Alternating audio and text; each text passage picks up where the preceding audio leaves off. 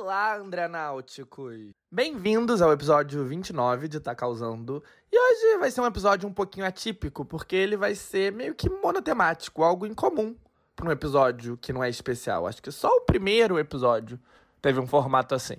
E o tema vai ser Disney. Em relação a isso, eu antecipo três respostas possíveis. A primeira e ideal é: ah, legal, eu sou ouvinte do Tá Causando e confio em você para fazer desse tema interessante. Caso seja esse o seu caso, estou emocionado, você é tudo para mim, te amo. A segunda é: ai, que saco, Disney. Já não tem informação demais sobre a Disney no mundo?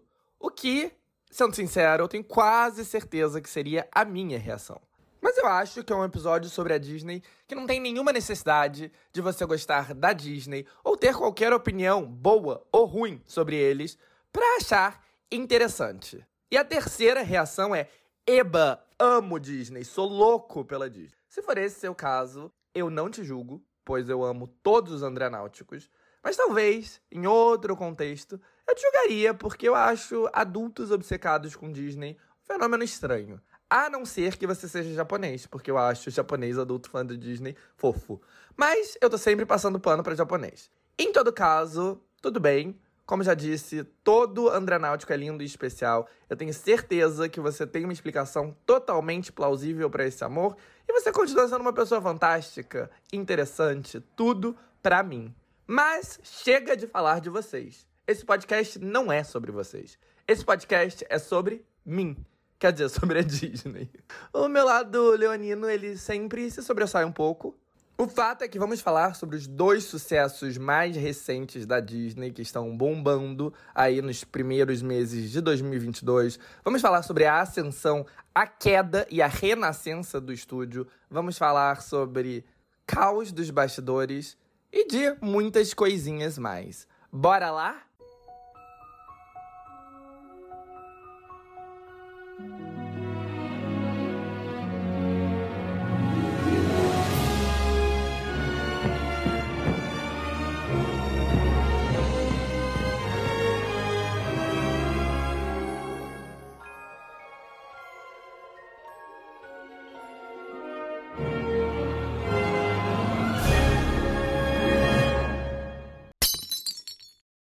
Como vocês sabem, esse podcast tem como proposta falar dos grandes sucessos de massa da cultura pop.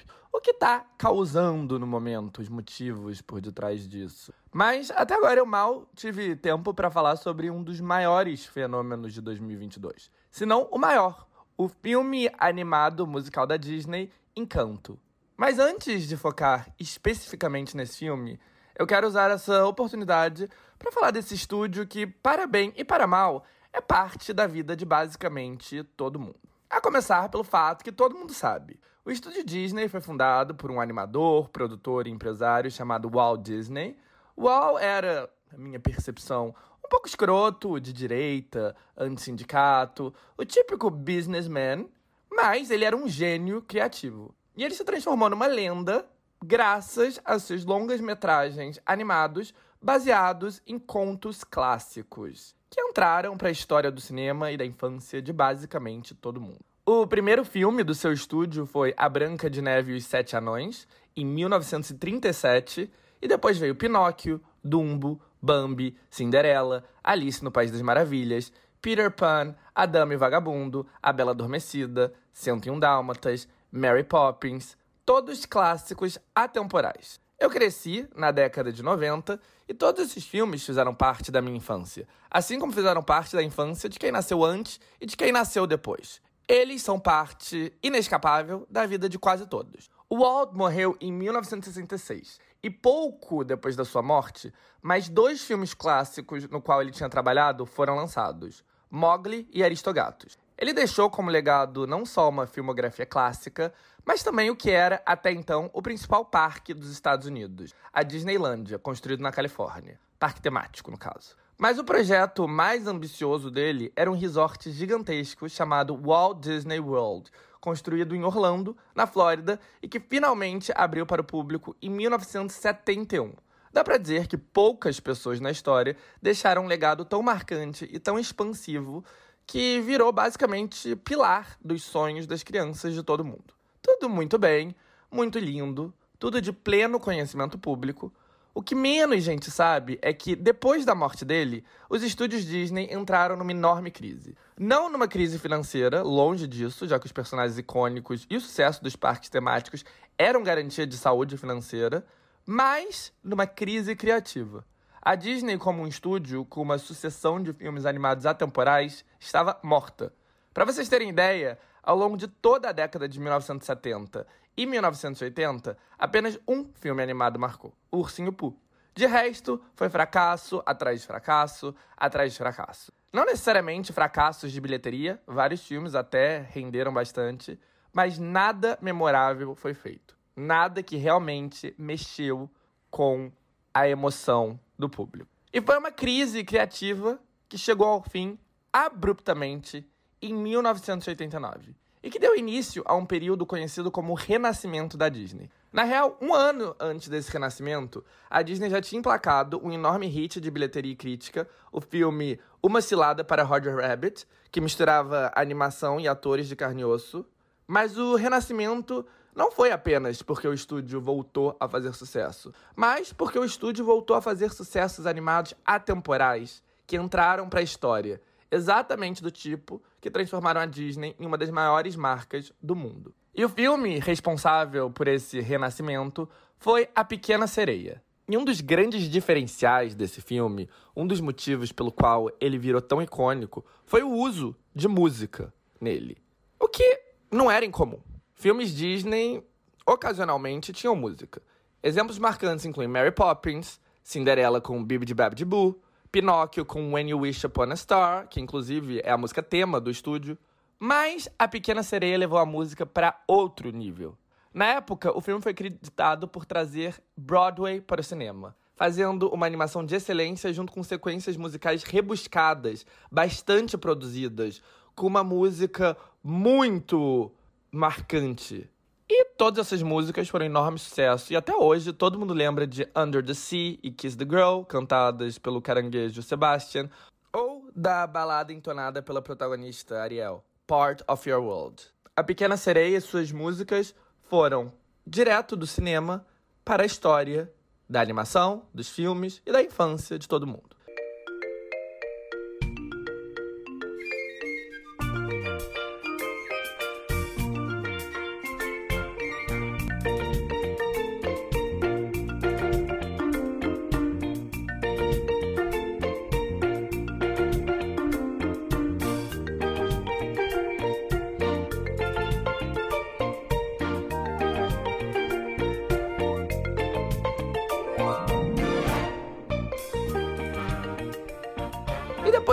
Sereia, a Disney entrou em uma sequência impressionante de bolas dentro. Em 1991, veio A Bela e a Fera, o primeiro filme animado a ser indicado a melhor filme no Oscar. De novo, o filme veio cheio de músicas inesquecíveis, incluindo a música homônima, que virou um enorme hit global na voz de Piabo Bryson e da até então desconhecida no mundo anglófono Celine Dion. A música foi tão impactante que até hoje atribuem grande parte do sucesso da animação a ela. Aí, em 1993, outro acerto impressionante: Aladdin. A música do filme A Whole New World virou a primeira música de uma trilha sonora Disney a alcançar o topo da principal parada de músicas dos Estados Unidos, o Billboard Hot 100. E daí, quando parecia que a Disney não poderia chegar mais alto, veio o ápice. Com o Rei Leão, a Disney quebrou todos os recordes históricos de bilheteria até então. A trilha sonora, composta por Elton John e cheia de hits inesquecíveis, foi a primeira trilha Disney a alcançar disco de diamante nos Estados Unidos, por superar as 10 milhões de unidades vendidas. Depois de atingir o ápice, o teto, só resta mesmo a queda.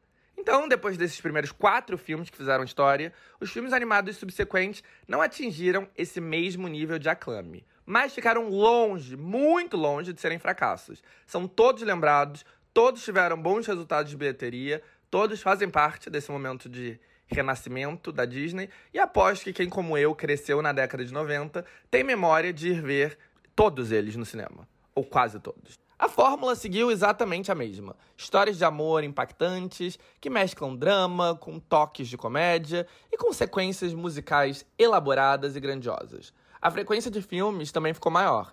Entre 1989 e 1994, os filmes saíam de dois em dois anos. De 1995 em diante, eles viraram anuais. E daí veio Pocahontas em 95, Corcunda de Notre Dame em 96, Hércules em 97, Mulan em 98 e Tarzan em 1999. Tarzan até tentava repetir minimamente a fórmula de O Rei Leão, ambientando a história na selva e colocando um ícone da música britânica, no caso o Phil Collins, como responsável pela trilha sonora. Não foi o sucesso histórico de Rei Leão, mas foi bastante bem sucedido, tanto o filme quanto a trilha. E daí começaram os anos 2000. E o período de renascença da Disney chegou oficialmente ao fim depois de exato 10 anos. Daí em diante, o setor de animação da companhia enfrentaria mais uma crise criativa brabíssima. Só que enquanto o braço de animação da Disney entrava em crise, o estúdio tinha formado uma valiosíssima parceria com outro estúdio, a Pixar, fundada por ninguém menos que Steve Jobs, o criador da Apple. A parceria começou despretensiosamente em meados dos 90, quando a Disney embarcou na ideia de produzir um filme que, ao invés de animação tradicional, usaria a animação computadorizada, que era o foco total da Pixar. E disso nasceu Toy Story, lançado em 1995 e que assombrou absolutamente todo mundo, tamanho, o sucesso e o impacto. Com a recepção estrondosa de Toy Story, a Disney e a Pixar formaram uma parceria que, ao longo do resto dos 90, deu origem a mais dois filmes. Em 1998, teve Vida de Inseto. Em 1999, Toy Story 2. Os dois filmes deram muito certo, inclusive surpreenderam ao render mais na bilheteria que as animações tradicionais da Disney. Superaram por pouco, mas mesmo assim superaram. Em 1998, Mulan fez 304 milhões de dólares, enquanto Vida de Inseto fez 363 milhões. No ano seguinte, Tarzan teve rendimento de 448 milhões e Toy Story chegou Toy Story 2, perdão, chegou a 497 milhões. Então, estava claro que o futuro era a animação computadorizada. Acentuando esse futuro, tava a crise braba que o setor de animação da Disney, que seguia fazendo animação tradicional, passava por.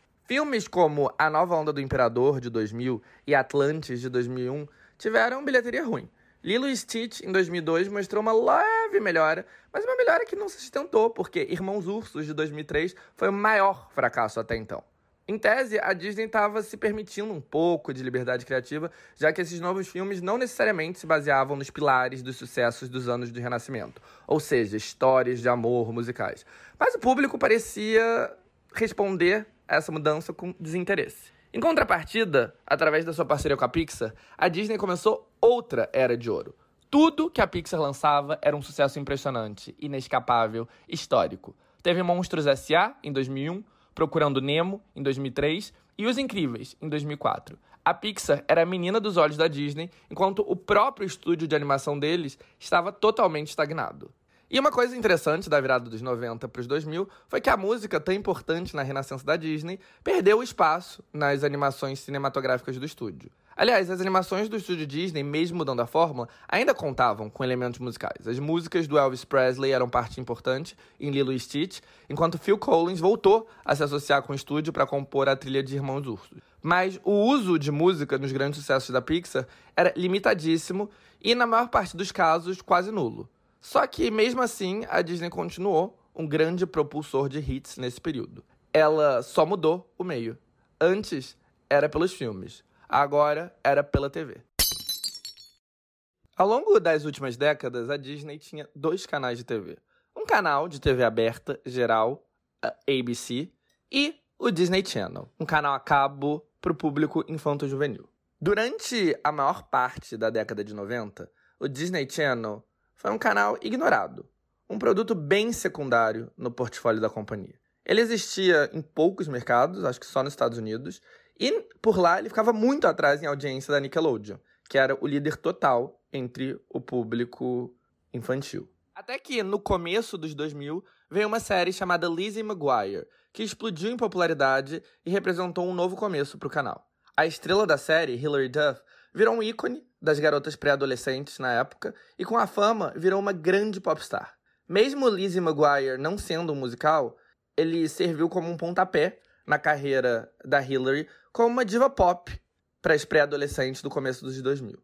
Quem foi beneficiado por isso, claro, foi a Disney, que lançou duas bem-cedidas trilhas sonoras de Lizzie McGuire, uma para o filme, e foi a gravadora da Hillary pela maior parte da carreira dela. Sendo assim, a Disney viu que música poderia render enormemente em produtos televisivos voltados a pré-adolescentes. E por que caralho resolveram começar uma obra agora, gente? Já tá de noite.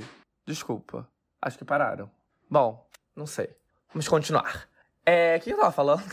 Assim, que a Disney viu que podia render bastante com produtos televisivos voltados a pré-adolescente com música nele. E foi com esse pensamento que eles produziram um despretensioso filme televisivo chamado High School Musical. E não acabou a porra da obra, porque veja bem, tá aí, um tac, tac, tac, tac no fundo. Calma aí, gente, vamos esperar aqui. E aí, posso continuar? Acabou a obra? Bom, vamos torcer para que sim. É... Vamos retomar aqui, porque eu já tô perdido. Assim, Disney descobriu que vender séries e produtos com música para pré-adolescentes através da TV podia ser bastante lucrativo para eles. E aí, eles produziram um despretensioso filme televisivo chamado High School Musical. E assim, de fato era despretensioso. A Disney esperava números decentes, o suficiente para ser o canal infanto-juvenil mais visto daquela noite. Mas, como todo mundo sabe, o que aconteceu foi muito além disso. Foi o maior filme feito para a televisão em todos os tempos. Apesar de um orçamento pequeno e de um lançamento limitado, virou o maior fenômeno da cultura pop daquele ano, com o álbum mais vendido do mundo em 2006. O lançamento da sequência, em 2007, quebrou o recorde de maior audiência da história da TV a cabo dos Estados Unidos. E a trilha sonora repetiu o fenômeno, sendo o álbum mais vendido em 2007. Em 2008, a saga High School Musical chegou ao fim com um terceiro filme que foi para os cinemas. E, óbvio, também deu origem a uma trilha que vendeu milhões de cópias no mundo todo. Junto com High School Musical, outro fenômeno do Disney Channel incorporava música. A sitcom Hannah Montana, na qual Miley Cyrus fazia o papel de uma garota com vida dupla. Miley Stewart, uma estudante normal durante o dia, que, de noite, colocava uma peruca loira e assumia outra identidade, a da maior popstar do mundo, Hannah Montana. E as trilhas sonoras dessa série e a própria Miley Cyrus viraram fenômenos de venda. Daí em diante, a Disney repetia a fórmula. Eles investiram com sucesso na boyband Jonas Brothers e transformaram outras duas estrelas do canal, Selena Gomez e Demi Lovato, em pop stars. E voltou a obra. Tac, tac, tac, tac, tac, tac. Puta que pariu, caralho. Meio irônico, né, que o episódio que eu enlouqueço, mando todo mundo da merda, começa a xingar, é logo o episódio da imaculadíssima Disney. Mas vida real, né, gente? Aqui não é Disney, não. Aqui é o mundo real. Mas bom, voltando. Em meados dos 2000, o Disney Channel era um império que lançava pop stars e propriedades musicais. Hannah Montana, e Miley Cyrus, e High School Musical, e Jonas Brothers, e Selena Gomez, e Demi Lovato. Só que, né, diferente de personagens animados, estrelas adolescentes podiam ser uma grande dor de cabeça. Problemas com drogas, rehab, vontade de se rebelar, brigas internas entre eles, anorexia, nudes vazados, eles namorando entre si e depois se separando, e aí não querendo mais trabalhar um com o outro. Adolescentes de carne e osso não são imaculados, como a imagem da Disney demanda. Então, o período de estrelas musicais do Disney Channel foi encerrado por motivos de força maior. E também porque, depois dos fenômenos iniciais, a Disney não conseguiu ficar repetindo a receita. Mas, durante um breve momento, a Disney conseguiu reinar na TV e, mais do que isso, monopolizou totalmente o entretenimento pré-adolescente e teen. O Disney Channel foi um dos protagonistas mundiais da cultura pop naquele período. E fez com que a Disney continuasse plenamente musical, porque naquele período nenhum filme da companhia estava lançando músicas que ressoavam com o público. E é para isso que a gente volta, né? Enquanto o Disney Channel bombava na TV e nas paradas musicais, o estúdio de animação da Disney seguia preso num limbo criativo, sem conseguir emplacar nenhum sucesso e numa total seca. Enquanto isso, a parceria com a Disney seguia indo de vento em polpa, assegurando o domínio da Disney no ramo de animação. Os filmes Pixar tinham todos os elementos necessários para manter a Disney como uma das maiores marcas e estúdios do mundo. Recepção eufórica da crítica e do público e bilheterias bilionárias. Era um sucesso atrás do outro. Mas nos bastidores, nem tudo eram flores. Muito pelo contrário. Nos bastidores era tudo um enorme caos.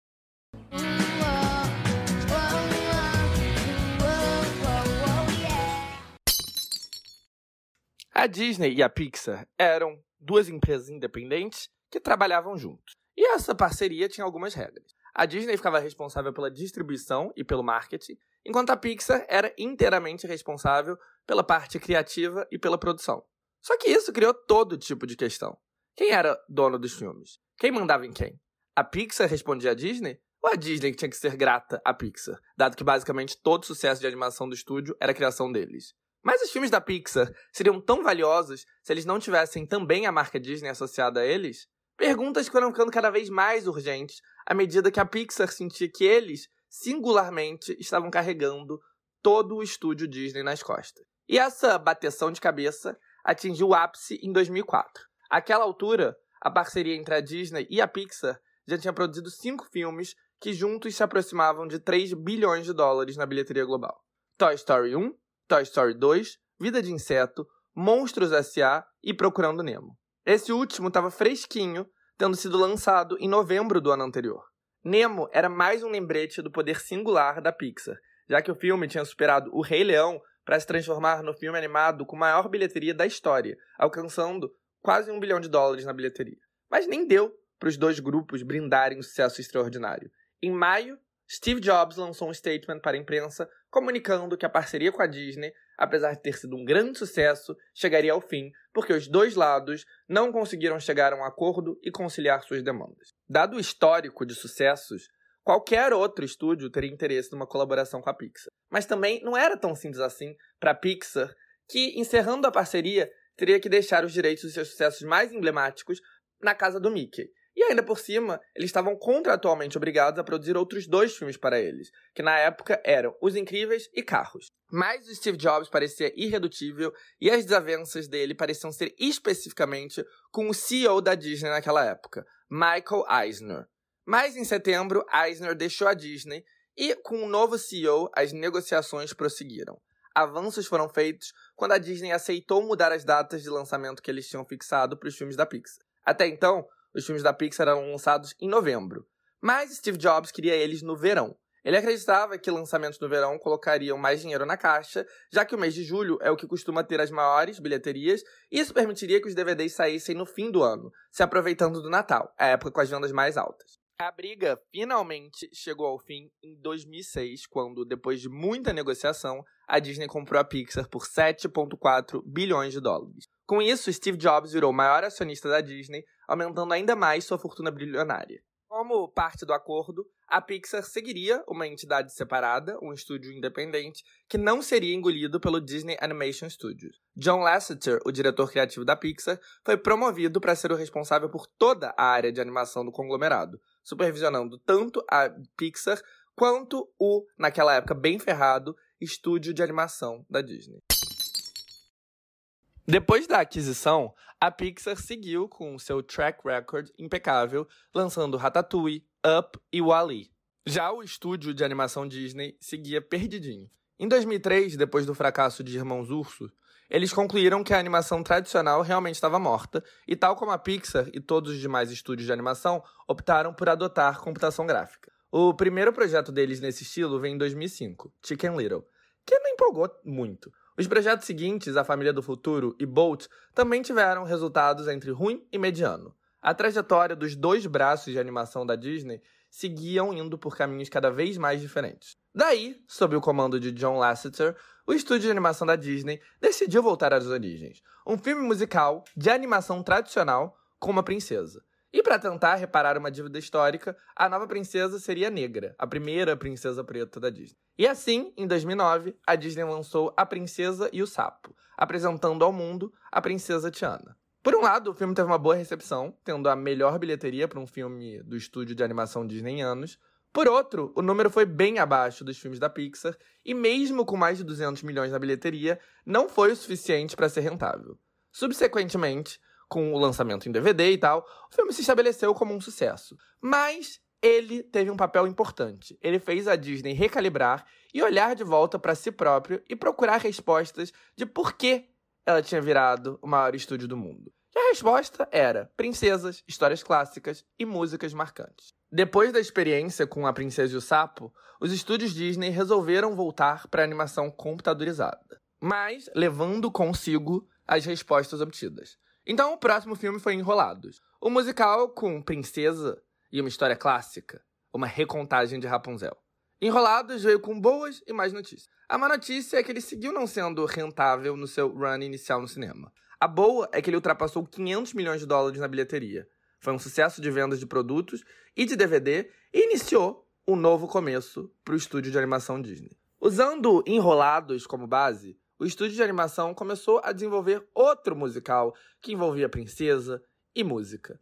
E em 2014, Frozen chegou ao cinema. O sucesso avassalador do filme, impulsionado pela música Let It Go, surpreendeu todo mundo. Com mais de um bilhão de dólares arrecadados, Frozen foi um sucesso imparável, um fenômeno global e ainda teve o álbum mais vendido do ano no mundo. Era o maior fenômeno musical da Disney desde O Rei Leão, 20 anos antes. Aliás, era o maior fenômeno ponto da Disney desde O Rei Leão. O estúdio de animação tinha oficialmente renascido. Agora, a Disney tinha o melhor dos dois mundos. Dois braços de animação, obtendo um sucesso atrás do outro, dominando totalmente o universo de filmes infantis. Mas nada é tão simples assim. Porque ao mesmo tempo que o estúdio de animação Disney começou a ascender, a Pixar começou uma decadência.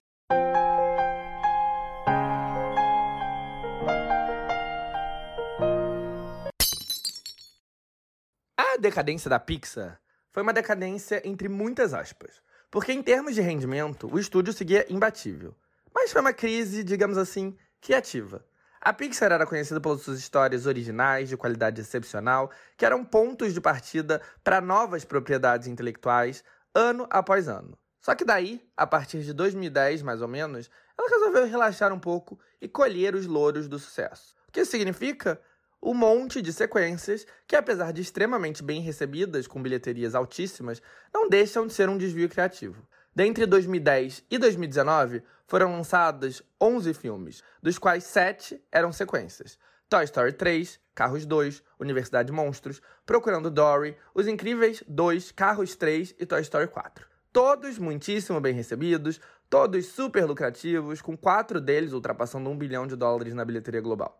Mas, mesmo assim, a Pixar tinha perdido a posição de gênios criativos por detrás das novas propriedades, que não só apaixonaram famílias de todo mundo, mas também agregavam bilhões de dólares em valor para a Disney. Quem assumiu essa posição nesse período foi justamente o estúdio de animação Disney, que depois de anos no limbo, foi plenamente revivido. Além de Enrolados e Frozen, teve acertos enormes originais como Detona Ralph, Big Hero 6, Zootopia e Moana.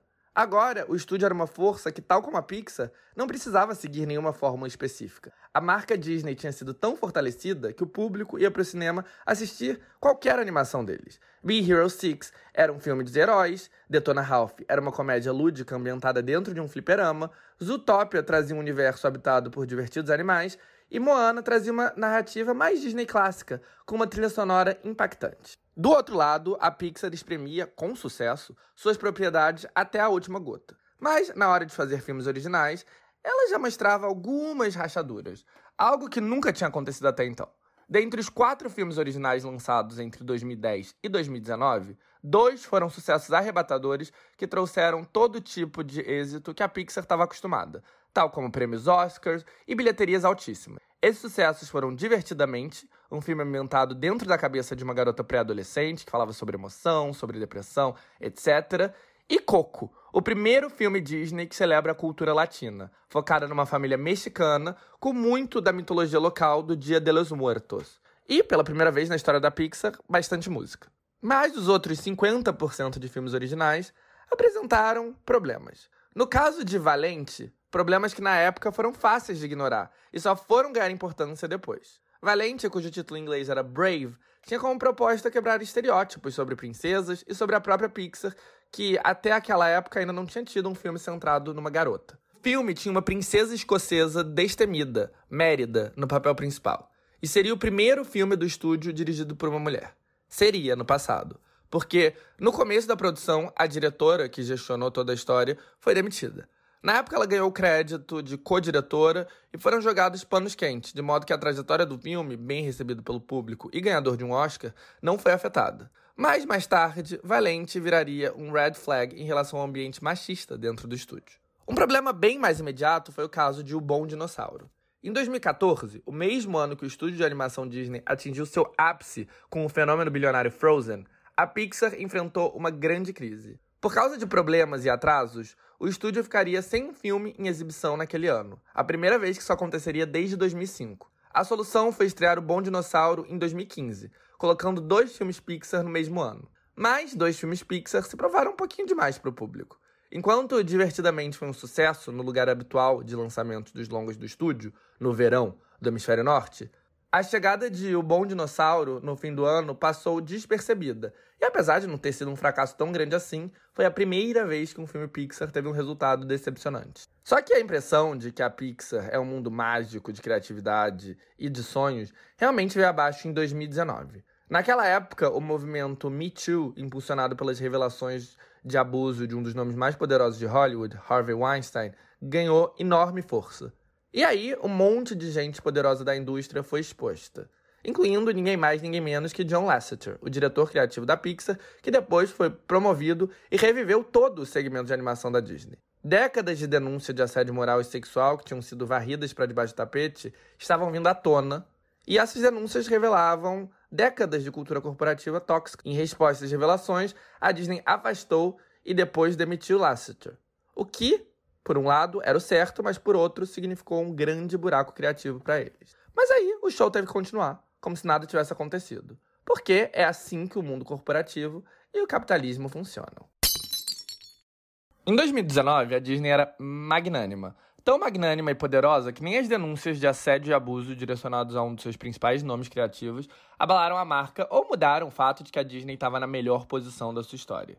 Entre os anos 70 e 80, o catálogo, a força do nome Disney e os parques de diversão fizeram com que o estúdio continuasse no topo, mesmo sem placar nenhum sucesso. Na década de 90, o revival do estúdio impressionou todo mundo e a parceria com a Pixar se provaria valiosíssima.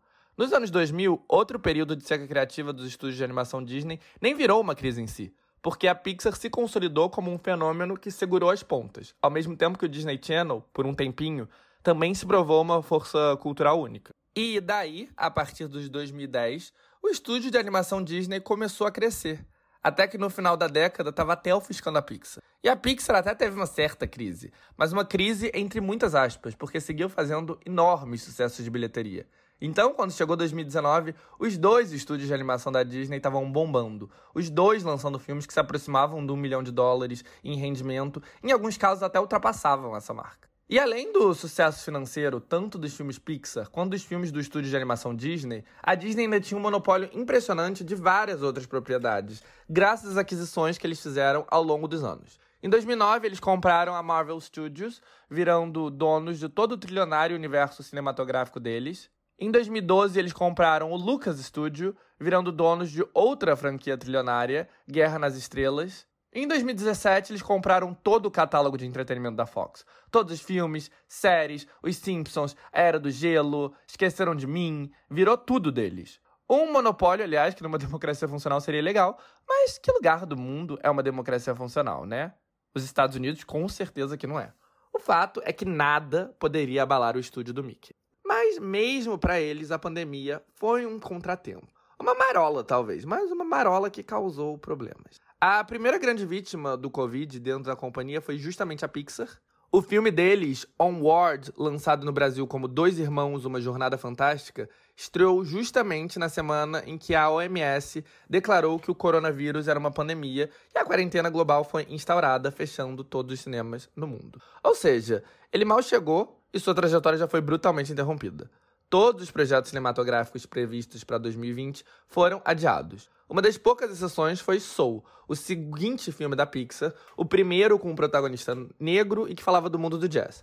Mas ao invés de ir para o cinema, a animação chegou direto no serviço de streaming da Disney Plus no dia de Natal de 2020. Em 2021, a Disney retomou seus grandes lançamentos, mas usando um formato híbrido. Cruella, o retelling carne e osso sobre a vida da icônica vilã estrelando Emma Stone no papel título, o filme familiar de aventura Jungle Cruise, com The Rock e Emily Blunt, e o esperado filme da Viúva Negra da Marvel foram todos lançados tanto no cinema quanto para assinantes do Disney Plus dispostos a pagar um valor adicional de cerca de 30 dólares para assisti-los em casa. Esse também foi o formato escolhido para lançar o novo filme do estúdio de animação da Disney, Raya e o Último Dragão. O formato híbrido se provou uma mistura complicada de fatores. Os lançamentos simultâneos davam certo lucro e ajudavam na promoção do Disney Plus, e portanto valorizavam as ações do estúdio. Mas eles também estavam facilitando a pirataria e afetando diretamente a bilheteria tradicional dos filmes, além de estar colocando todo o funcionamento de cinemas tradicionais em perigo. Enquanto a Disney meio que sacrificou o lançamento do estúdio de animação Disney com o lançamento híbrido, Raya e o Último Dragão passou meio que despercebido, eles resolveram fazer dos inéditos da Pixar um chamariz de público para o Disney Plus, dando a eles estreias exclusivas na plataforma que estavam disponíveis para todos os assinantes. Não tinha valor adicional, não ia para o cinema, era para qualquer um que tinha o Disney Plus poder assistir. Então, depois de Soul, no fim de 2020, o filme seguinte da Pixar, Luca, um filme ambientado na costa italiana durante o verão, também estreou no Plus em 2021. Uma coisa dos bastidores da indústria cinematográfica é que absolutamente nenhum criativo que faz parte da equipe de um filme gosta de lançamentos híbridos ou de lançamentos exclusivos para o streaming. Os diretores, roteiristas, animadores, etc., fazem um filme pensado para a telona e é esse meio que eles querem que a obra deles seja vista pela primeira vez. Dentro da própria Disney, a galera da Marvel, principalmente o CEO do Marvel Studios, chiou muito em relação aos lançamentos híbridos. Foi essa pressão interna da Marvel que forçou a mão do CEO da Disney a lançar os últimos dois dos três filmes da Marvel planejados para 2021 exclusivamente para o cinema. Mas enquanto a Marvel era uma subsidiária forte e independente por ter um poderoso CEO próprio, faltava essa força institucional aos estúdios de animação Disney, desde que o John Lasseter teve que ser minado do conglomerado. Ou seja, apesar de ser a faceta Disney mais conhecida de todas, não tinha nenhum nome poderoso no lado do business para fazer um lobby para dissuadir o CEO e os investidores dos lançamentos híbridos ou exclusivos para o streaming.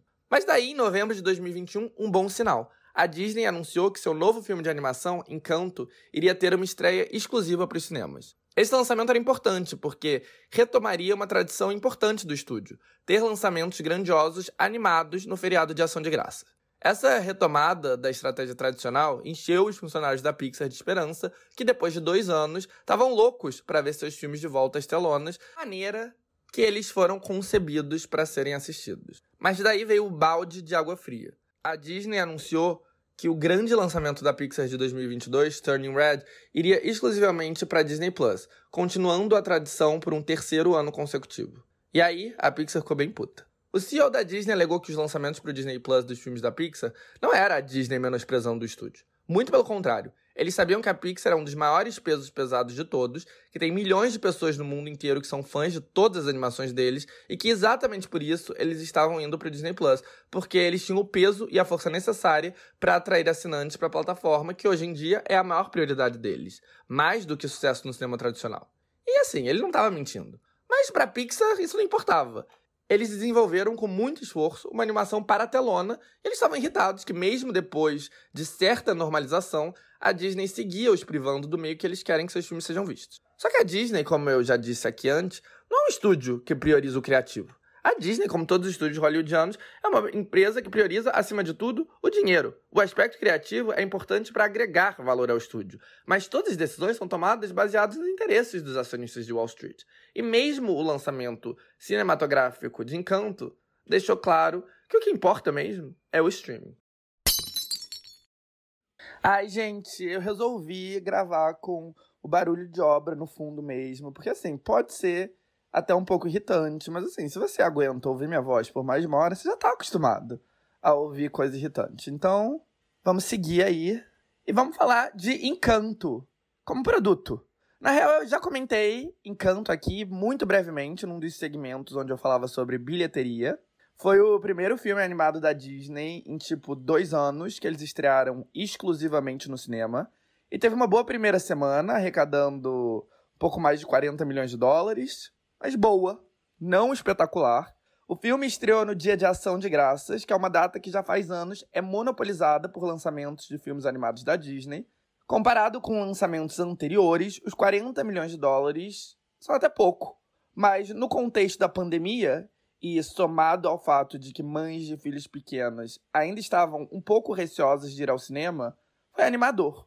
O melhor resultado em muito tempo. Só que assim, enquanto Encanto estava no cinema, Ninguém estava dizendo que o filme era um caso espetacular de sucesso. Era um filme que mostrou potencial para futuros lançamentos infantis, mas não tinha nada na trajetória dele que fizesse você pensar, uau! Pelo contrário, o site da indústria Deadline Hollywood disse que o resultado poderia ser melhor se o marketing em torno dele tivesse sido melhor executado. De acordo com eles, o marketing fez as pessoas acharem que o filme era igual a Coco, um sucesso anterior da Pixar, e isso afetou a empolgação. Sinceramente, assim, em retrospecto, eu acho essa visão racista e revela mais sobre os bias do jornalista que fez essa análise do que da realidade. Mas essa é outra história. O fato é que, assim como Coco, Encanto foca na cultura latina, só que enquanto Coco é a história de um menino mexicano e sua família e sua história no México, Encanto é sobre uma família colombiana. Uma família que, depois de uma tragédia, é abençoada com um milagre. Todos os integrantes dele, dela, da família, têm poderes especiais. Eles usam esses poderes para ajudar a comunidade na qual vivem, mas Mirabel, a protagonista do filme, por algum motivo misterioso, nunca ganhou os poderes e é meio que a ovelha negra. Só que agora a família e seus dons estão em perigo e talvez ela seja a única capaz de salvá-los. Além de uma história tipicamente Disney sobre família, mágica, encontrar o valor em você mesmo, o filme é, como eu já disse, uma grande celebração da Colômbia. Não à toa, dois dos maiores nomes do reggaeton colombiano, Maluma e Sebastián Yatra, estão no filme. O primeiro dublando um personagem e o segundo cantando a música do clímax.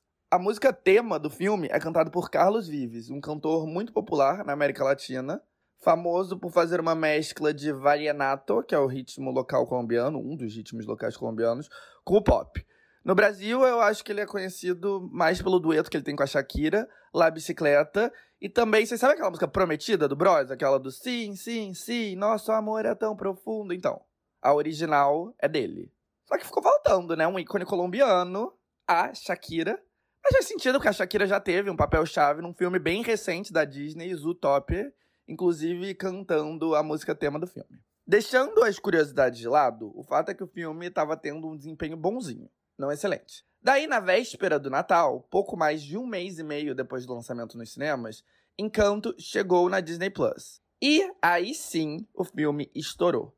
Ele foi de um filme Disney com um desempenho bom para um verdadeiro fenômeno multimídia com a trilha sonora virando o maior sucesso da Disney em décadas e as músicas tomando conta das paradas. Cinco músicas da trilha sonora ocuparam o top 40 dos Estados Unidos, com We Don't Talk About Bruno, no Brasil nós não falamos do Bruno, ocupando o primeiro lugar do Hot 100 por cinco semanas. Foi a primeira vez que uma música de um filme da Disney ocupou o primeiro lugar na parada desde 1993, né, com a Whole New World, e foi o reinado mais longo de todos. No Reino Unido, quatro músicas alcançaram o top 10, com We Don't Talk About Bruno também chegando ao primeiro lugar. A primeira vez que uma música original da Disney fez isso na história. Isso se repetiu no Canadá e na Austrália.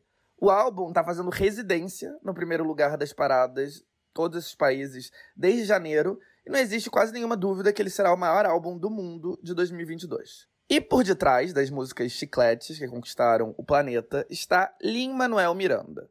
O porto-riquenho Lin virou um dos principais nomes da indústria depois do sucesso fenomenal e histórico do seu musical da Broadway, Hamilton. Daí em diante, todo mundo quis trabalhar com ele, mas sua relação com a Disney parece ser particularmente forte. Hamilton, o musical fenômeno da Broadway, está disponível exclusivamente para ser assistido no Disney Plus e é um dos conteúdos mais populares da plataforma. E também foi responsável, o Lin também foi responsável pela trilha sonora de outro sucesso da Disney, Moana, Porto-riquenho, a latinidade de Lin é um aspecto super importante da sua personalidade. Ele ficou famoso graças ao aclame do seu primeiro musical da Broadway, In the Heights, que falava sobre a comunidade porto-riquenha em Nova York. Daí ele virou um dos maiores nomes da indústria depois do sucesso de Hamilton, que conta a história dos Founding Fathers com uso de música com influência de hip hop e com os personagens históricos sendo todos interpretados por atores negros e latinos. E Hamilton virou um dos musicais mais bem-sucedidos da história da Broadway. E assim, ter sucesso duradouro na Broadway é algo bem difícil, porque é um ambiente muito concorrido. Todos os anos, dezenas de novas obras estreiam, outras dezenas são canceladas. Só que quando você consegue fazer um musical que é de fato um fenômeno, você, assim, tá feito para todo o resto da sua vida. Porque o musical fenômeno da Broadway pode dar mais dinheiro do que qualquer outra forma de mídia. Aliás, eu acho que a única outra forma de mídia que dá mais dinheiro é videogame. Videogame dá muito dinheiro. Até porque tem pouca pirataria, custa caro e tal. Mas tirando o videogame, eu acho que o musical da Broadway tem a possibilidade de ser a segunda forma de mídia mais lucrativa de todas. Maior que filme, maior que programa de TV. E eu já falei disso aqui, mas eu vou repetir. Wicked é um musical da Broadway muito famoso que conta a história do mágico Joyce sob o ponto de vista da bruxa malvada do Oeste. Esse musical estreou em 2003 e, apesar de não ter agradado os críticos, virou um sucesso enorme do boca a boca e, em pouco tempo, tinha se tornado o maior musical de todos na Broadway, com a maior bilheteria. A montagem de Wicked tinha sido produzida por uma subsidiária da Universal, focada em obras de teatro. O que significa que Wicked era uma propriedade da Universal. E aí, quando virou um fenômeno de bilheteria, Wicked se transformou na propriedade mais rentável de todas da Universal, por muitos anos. A mesma Universal tem vários dos maiores filmes do mundo, tipo Jurassic Park, Velozes e Furiosos e os Minions.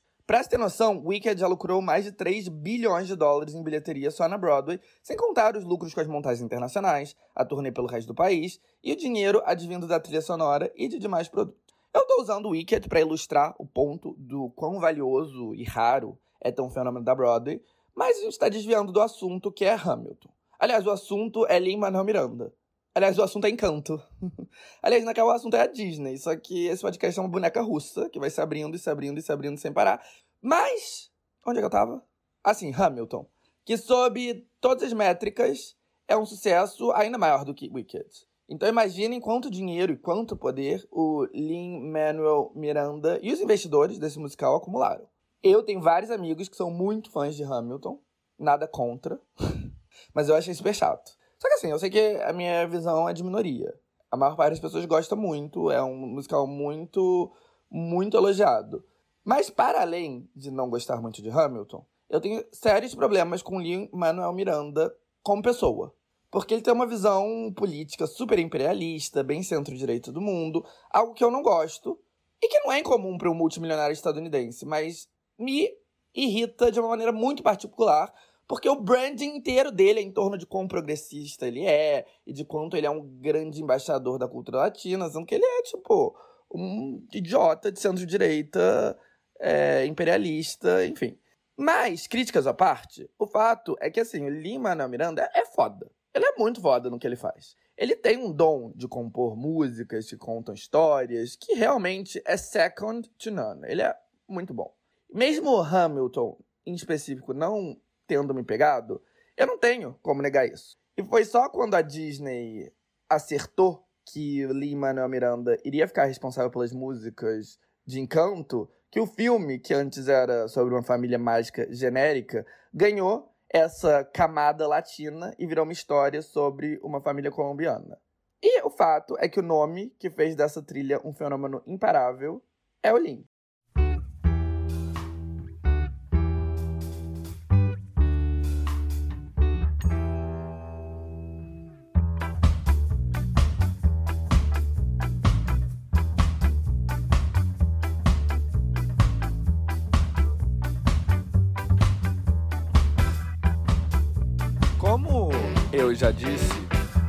Talk About Bruno é a música mais bem sucedida da trilha sonora, mas todas as oito faixas cantadas estão tendo um desempenho fantástico. Tem The Family Madrigal, ou A Família Madrigal, a música que abre o filme e é cantada por Stephanie Beatriz, que faz a voz da protagonista, Mirabel. Stephanie, ou Mirabel, também canta Waiting on a Miracle, uma balada dramática que na versão brasileira se chama Só um Milagre Pode Me Ajudar. Jessica Darrow, que interpreta a irmã forte e brutamontes Luisa, canta a rock-inspired Surface Pressure, adaptada no Brasil para Estou Nervosa. Diane Guerreiro, que faz a outra irmã, a delicada e feminina Julieta, canta o pop What Else Can I Do? ou O Que Mais Posso Fazer? O clímax do filme é o som de uma música integralmente em espanhol, Dos Oruguitas, que é cantado pelo astro do pop e do reggaeton colombiano Sebastián Yatra. Essa música é que a Disney submeteu para a indicação de melhor música no Oscar. Não ganhou, perdeu para Billie Eilish com o tema do 007, mas deveria ter ganhado, sinceramente. E o filme se encerra com o elenco inteiro cantando All of You. O artista pop colombiano Carlos Vives fica responsável por Colombia Me Encanto, a música dos créditos. Em termos de posições alcançadas, Nunca na história uma trilha bombou tanto. Por mais gigantesca e inescapável que Let It Go de Frozen tenha sido, a canção nunca alcançou o topo da Billboard Hot 100. Mas isso também tem a ver com o contexto dos nossos tempos, onde o streaming, e aqui eu tô falando tanto de streaming de música, através do Spotify, Apple Music, Deezer, etc., quanto das plataformas de streaming, tipo a Disney Plus, tem um peso gigantesco. Let It Go foi inquestionavelmente um sucesso tão grande quanto qualquer música de encanto. Aliás, foi provavelmente um sucesso ainda maior. Mas como naquela época rádio tinha um peso maior e o consumo on demand não era tão difundido entre pessoas de todas as idades, isso não foi refletido nas paradas. Só que no geral eu acho que a trilha sonora de Encanto é ainda maior do que a de Frozen, porque a de Frozen era um pouco dependente de uma música gigantesca e umas outras duas com relativa repercussão. Já a de Encanto é um sucesso do começo ao fim.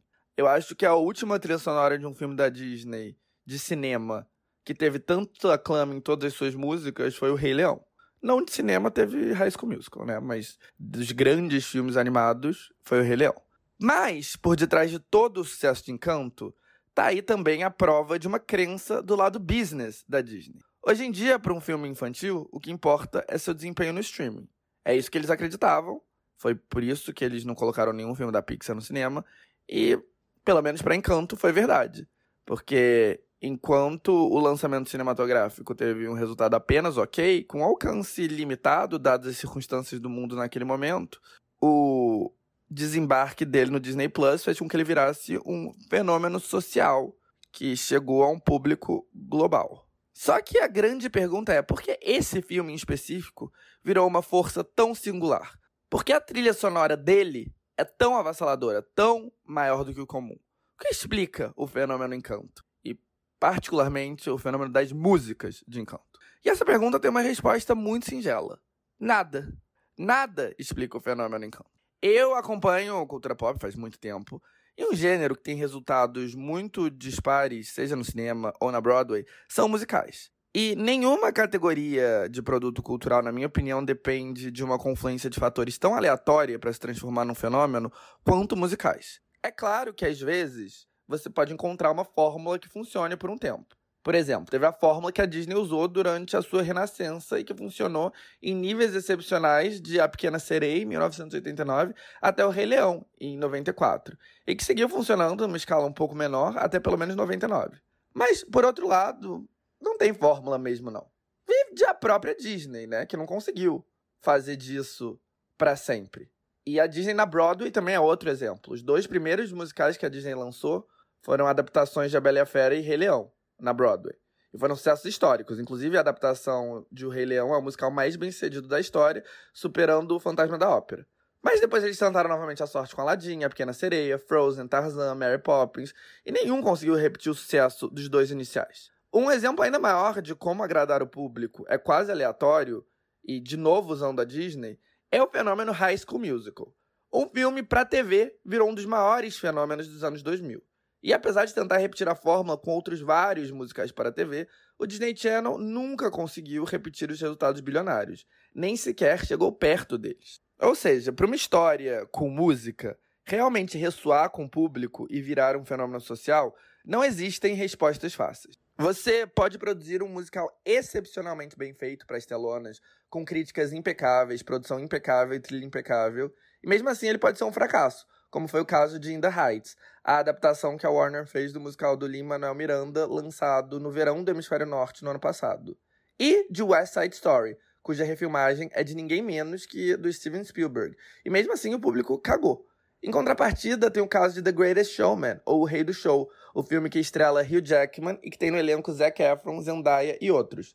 É um filme que a crítica achou mediano, que não tem o cachê cultural de West Side Story ou In the Heights, mas que virou um fenômeno enorme em 2019, com uma trilha sonora que vendeu como água, inclusive foi o álbum mais vendido de 2019 no mundo.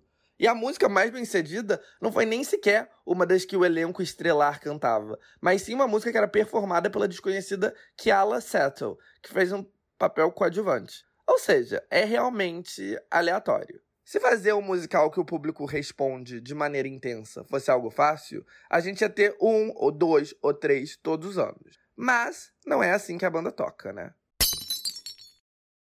Voltando à Disney, o estúdio está no topo do mundo.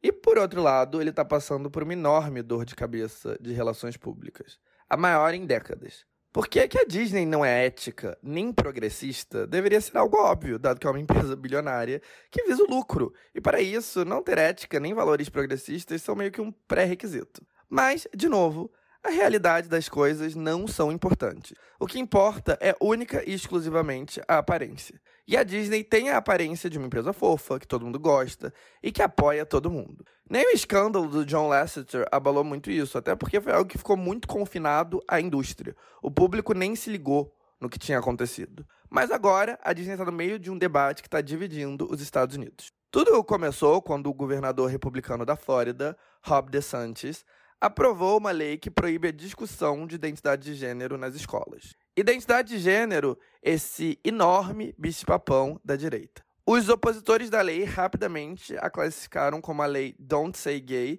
dizendo que ela é homofóbica. Os que apoiam disseram que não tem nada de homofóbico, que questões que têm a ver com isso simplesmente não são apropriadas para crianças e que não é nada pessoal contra os gays. Inclusive, a palavra gay não é citada nenhuma vez na proposta. Sounds familiar? A questão é que adivinhem só qual empresa que tem um impacto enorme na Flórida. A Disney, óbvio, que tem o seu maior resort, que é o principal ponto turístico do estado, lá. Então, todo mundo foi querer ouvir o que a Disney tinha a dizer sobre essa lei teoricamente homofóbica. Principalmente porque a Disney se vende como uma empresa LGBTQ friendly, que celebra a diversidade, faz anúncios falando disso. E desde 2019, inclusive, tem um evento de Pride na Disney de Paris. E adivinhem o que a Disney tinha a dizer? Nada. Mais do que dizer nada. É claro que a Disney tinha uma relação com o governador em questão.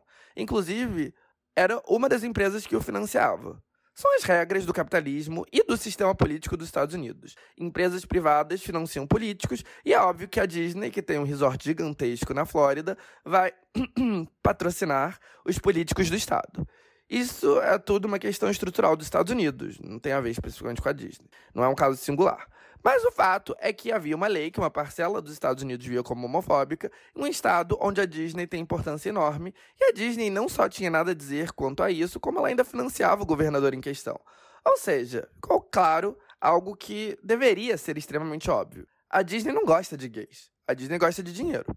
Verdades tão óbvias são sempre um choque, porque os seres humanos vivem em negação e querem acreditar em coisas fáceis. Seja que a Disney é uma empresa fofa, seja que a Anitta tem uma carreira internacional, seja que o artista pop multimilionário narcisista favorito deles é uma pessoa maravilhosa, que realmente se importa com as causas que ele se importa, seja que a Tesla é sustentável. Óbvio que nada disso é verdade. Mas nada disso importa. Essas coisas só começam de fato a importar quando não dá mais para as pessoas fazerem o que elas mais gostam, que é ignorar o óbvio. E foi esse o caso que a Disney se encontrou. Ela fez com que a verdade fosse impossível de ignorar. E aí meio que virou um pesadelo de relações públicas. E aí a Disney também não pôde ignorar mais a questão e teve que se defender. Então o CEO, Bob Chapek, lançou uma carta dizendo que ama gays, é amigo dos gays, adora viadinhos, tem até amigos que são, nada contra. Daí todo mundo ficou tipo, tá, legal, mas e aí, o que você vai fazer? Daí os funcionários da Pixar resolveram unir o útil ao agradável. Como eu já disse, eles estavam putos com a Disney porque eles queriam que os filmes deles fossem pro cinema e a Disney seguia fazendo deles âncoras do Disney Plus. E aí você junta o desgosto por isso com o fato de que tem muito viado e sapatão na Pixar, que eles viram ali a oportunidade perfeita de se vingar. E daí eles lançaram uma carta pública dizendo que a liderança da Disney sempre cortou qualquer cena que tivesse afeto gay nos filmes deles, deixando implícito basicamente que a empresa da qual eles fazem parte não tá lá muito interessada em apoiar gays e não adianta ficar lançando comunicado. E aí isso forçou a mão da Disney a reverter um corte que eles tinham pedido no próximo filme da Pixar, Lightyear, um filme que conta a história de origem do Buzz Lightyear. Ah, sim, porque agora tem essa. Para continuar espremendo a franquia bilionária Toy Story até a última gota, a Disney e a Pixar deram esse golpe de dizer que o Buzz Lightyear, o brinquedo, é na verdade inspirado num astronauta do mundo real fictício e que o próximo filme é sobre esse astronauta, entre aspas, de verdade, não sobre o brinquedo dele.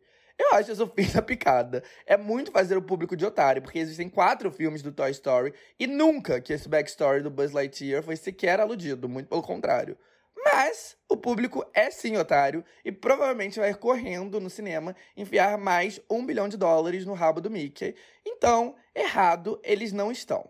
Inclusive, Lightyear vai ser o primeiro filme da Pixar desde 2020 a ir para o cinema, porque, né, para ir para o cinema tem que ser de uma franquia já conhecida. Isso é outra coisa também no mundo atual. Não dá para assumir nenhum risco. Entendeu? Ah, vamos botar o Buzz Lightyear no cinema porque é o Buzz Lightyear. Qualquer outro filme, Turning Head, é, Soul, isso não. Luca, não. Mas Buzz Lightyear pode ir. Mas ok, como eu disse, o protesto fez com que a censura do beijo gay fosse revertida. Então agora vai ter um beijo gay em Lightyear. Mas isso não foi suficiente para acalmar os ânimos. Os funcionários da Pixar exigiram que tinha que ter uma cena de sexo. Então, senhoras e senhores, o próximo filme da Pixar vai ter o Buzz Lightyear dando o cu. É isso mesmo. é mentira, gente, óbvio. Mas é verdade a parte de que vai ter um beijo gay. Vai ter um selinho. E assim, não vai ser o primeiro desenho Disney que vai ter um beijo gay. Em 2017, um desenho animado do canal Disney XD já tinha tido um, mas vai ser a primeira vez que está num filme com lançamento global, num filme importantíssimo para o estúdio. E o que obrigou eles a incluir esse beijo foi exatamente o pesadelo de relações públicas desatado pela lei da Flórida. E não parou por aí. Depois disso, teve um walkout de funcionários Disney na sede dos estúdios em Burbank, na Califórnia, para protestar a inação da companhia em relação à lei. No fim, meio que funcionou, porque a Disney prometeu usar sua força política para tentar revogar a lei e disse que vai interromper doação para os políticos. Eu não acredito. Eu acho que é tudo papinho. Mas, mesmo se eu acreditasse, isso me leva a outra questão. Por mais que eu, pessoalmente, apoie a revogação da lei, não é meio antiproducente eu achar que é o papel de uma grande empresa interferir na democracia de um Estado? Porque, bem ou mal, a população da Flórida votou num congresso todo de direita e num governador de direita. E se eles não gostam da lei, eles que têm que dar essa resposta nas urnas. Não é a Disney que tem que forçar isso. Mas, sei lá, por outro lado, também as empresas usam sua influência para o mal o tempo todo. Então, por que não usar para o bem? Em tese? Eu não tenho resposta para essas perguntas, eu só tenho certeza que a democracia estadunidense é uma grande farsa. Não só estadunidense, mas assunto para outro dia e para outro podcast. Mas vamos voltar para o que importa: a Disney e a Pixar.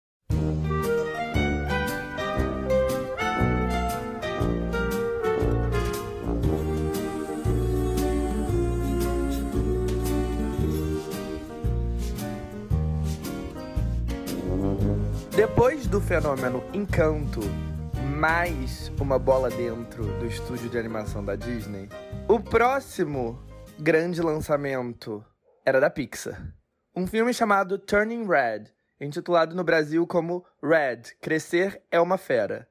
E, como eu já disse, todo mundo envolvido com o filme ficou um pouco decepcionado quando a Disney anunciou que, tal como Soul e Luca, Turning Red iria direto para o streaming, direto para o Disney Plus. Mas, como Encanto provou, o streaming não é nenhum fim da linha para um filme direcionado a crianças. Pelo contrário, hoje em dia ele pode dar um impulso maior para ele como propriedade do que uma trajetória tradicional no cinema.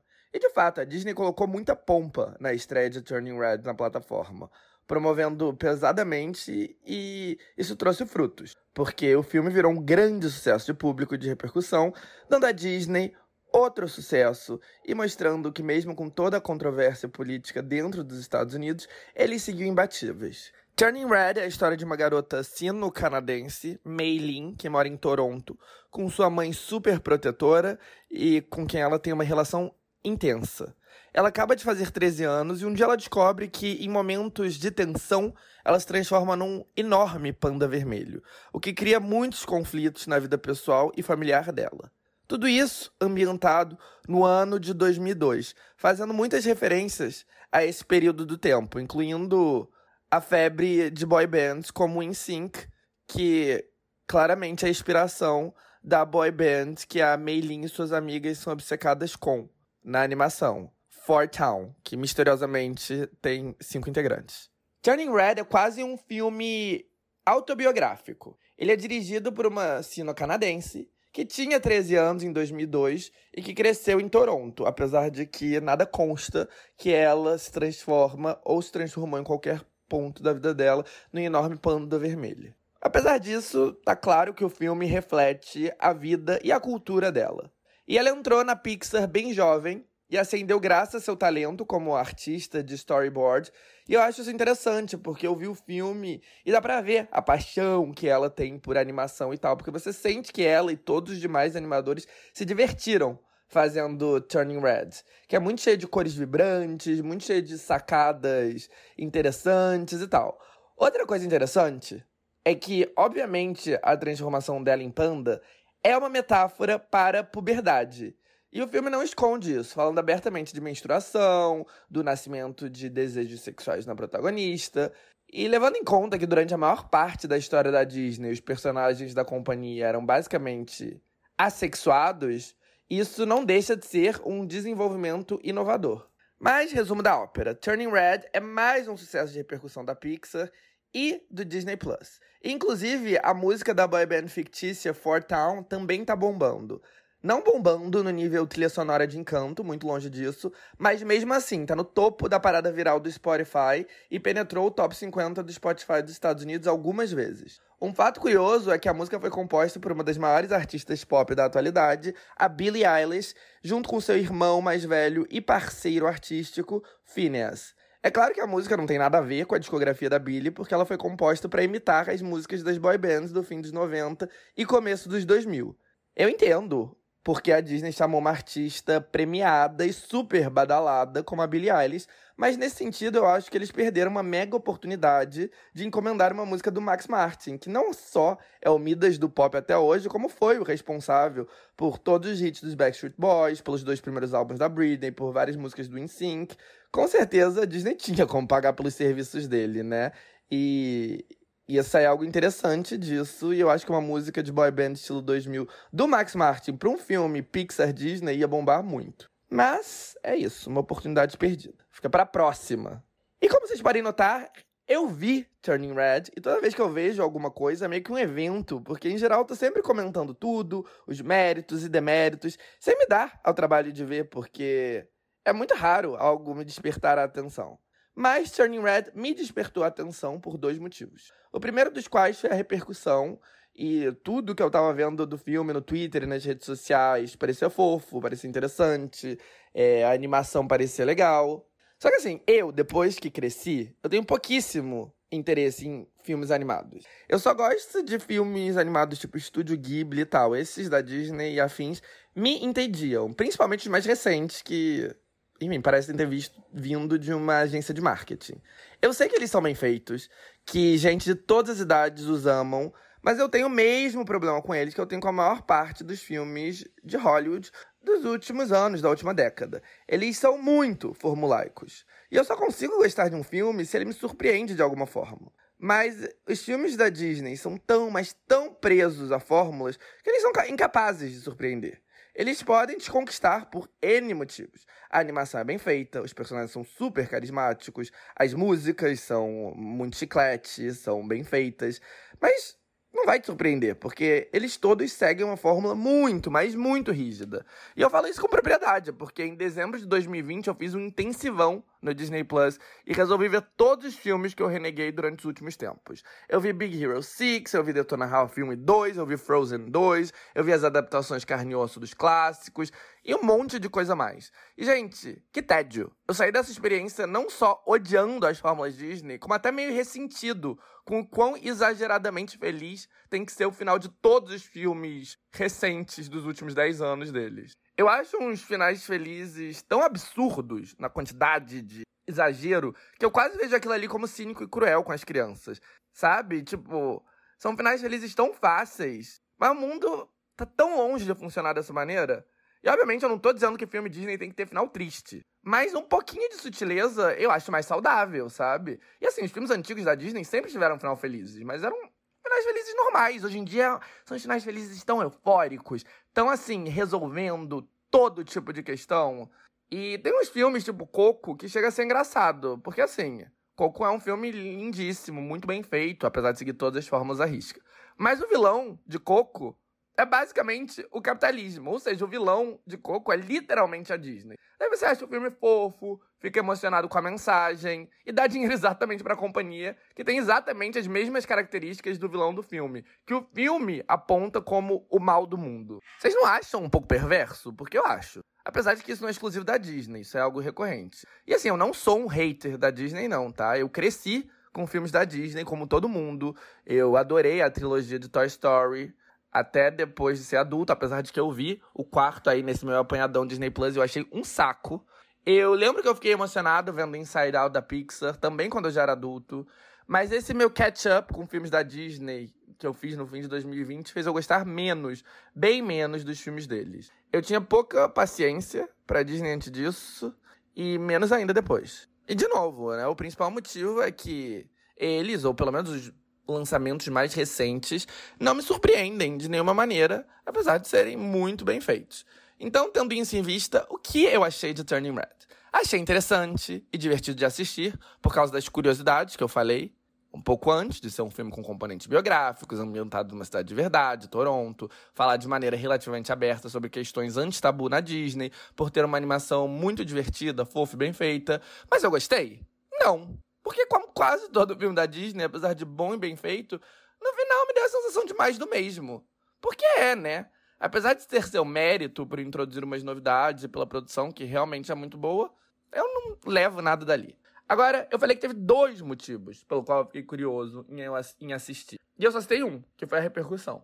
O segundo motivo era porque eu tava com boa vontade com a Disney, porque pouco tempo antes eu vi um que me surpreendeu bastante. E eu tô falando justamente de Encanto. Encanto é um fenômeno, mas não é nenhuma unanimidade. Eu tenho amigos que gostam de filme Disney, mas acharam Encanto especificamente meio mais ou menos. Mas, gente, eu adorei. Ele me surpreendeu muito. Não porque ele não segue fórmula, ele segue, mas porque eu entrei totalmente na viagem, eu me emocionei, e é algo que eu não costumo fazer com filme Disney. E eu acho que o mérito. Eu não sei, na verdade, mas eu acho que, obviamente, um dos méritos foi as músicas. E as músicas que o Lin compôs pro filme não são nada de tão espetacular assim, de um ponto de vista snob, são todas meio farofa pop. Mas eu adorei todas, eu dei meus streams pra trilha sonora, então foi um hype que eu entendi o porquê, e isso é raro, em geral eu não entendo. Ou na verdade eu entendo, mas não funciona pra mim, e nesse caso funcionou. Mas falando em coisas boas, que eu gostei, bora pra um positivity? O segmento onde eu tento acabar esse podcast em uma nota positiva. Para começo de conversa, primeiro positivity é Encanto, que como eu já disse, apesar do sucesso colossal, não é nenhuma unanimidade, mas para mim foi. Eu gostei muito. É algo que eu não posso dizer sobre 99% dos filmes da Disney recentes que eu assisti, porque eu não assisti todos. Então, talvez tenha uma ou outra pérola aí que eu desconheço. Mas Encanto eu amei. E o segundo também tem relação com esse episódio, é para o vídeo crítica da Isabela Boscov sobre Turning Red. Eu sei que a Isabela Boscov faz muito tempo, porque ela é uma das críticas de cinema mais respeitadas do país. Ela era crítica de cinema da Veja, lá nos idos dos 2000. Daí ela migrou pro YouTube e virou uma sensação viral, porque começaram a pegar fragmentos dos vídeos dela e fazer TikTok como se ela estivesse fazendo críticas dos álbuns da Ariana Grande, dos álbuns do Pablo Vittar, das linhas de metrô de São Paulo, dos presidentes do Brasil, de todo tipo de assunto. E assim, eu amava esses memes, eles funcionavam muito bem, eles se encaixavam perfeitamente. E a Isabela Boscov fala muito bem, ela é muito carismática, ela é muito classuda. Então ficava algo muito divertido. E foi assim que eu descobri que ela é youtuber hoje em dia. Algo que eu não sabia. E ela não é só engraçada em formato de meme. As críticas dela são muito bem feitas e várias delas têm aí uma acidez, uma, uma um humor, sabe? Que eu acho maravilhoso. Tipo, a crítica que ela fez pra Morbius, o filme desastre da Sony, com a Marvel, do anti-herói do Homem-Aranha. Eu falei desse filme no episódio passado, a crítica odiou. O público também, Isabela Boscov não é uma exceção, ela fez uma crítica muito divertida. E ela, falando mal, é, é, é particularmente engraçado, porque ela é muito classuda.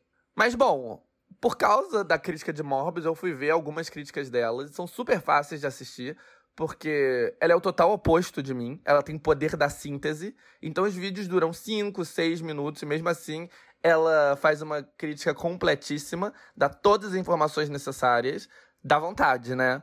Gente, agora eu tô alfinetando eu mesmo, o ápice da personalidade múltipla. Mas, modéstia à parte, ela tem algo em comum comigo, que ela é uma observadora cultural muito foda. Ela sabe muito de cultura pop. Ela assiste tudo, ela conhece tudo, ela sabe o contexto de tudo, ela sabe as minúcias das coisas. Então as críticas dela têm umas observações muito, mas muito perspicazes. E como eu já disse aqui várias vezes, eu não tenho muita paciência para cinema e acho a maior parte dos filmes chatos. Então assistir uma crítica de cinema nem deveria ser minha praia. Mas, como a Isabela Boscov faz isso muito bem, acaba dando gosto. Em geral, assisto as críticas dela sobre filmes que eu já assisti, para saber a perspectiva dela, o que em geral também acaba enriquecendo a minha perspectiva. E a crítica dela sobre Turning Red, que tem menos de 6 minutos de duração, é muito interessante. E ela faz uns paralelos muito interessantes entre a Disney e a Pixar, fala sobre a saída do John Lasseter, o impacto que ela acredita ter tido no estúdio, eu não vou dar spoilers, tem menos de seis minutos, então caso vocês estejam curiosos, digitem Isabela Boscov Red no YouTube e assistam, porque é uma perspectiva muito interessante. E de alguém que entende e, não é o meu caso, aprecia a sétima arte. E bom, gente, hoje eu tô polêmico, então eu tô afim de finalizar esse episódio com uma opinião de merda. E, gente, hoje minha opinião de merda veio para causar, para deixar muita gente puta. Então, respirem fundo minha opinião de merda é que a maior parte dos filmes recentes da Disney são uma merda. Daí, ok, você já sabe. Mas tem mais. Tem um que é uma exceção e é muito, mas muito melhor que todas essas merdas aí que vocês babam ovo. High School Musical. É isso mesmo, gente. A saga High School Musical é a melhor coisa que a Disney fez em décadas, quiçá na sua história. Chupem essa manga.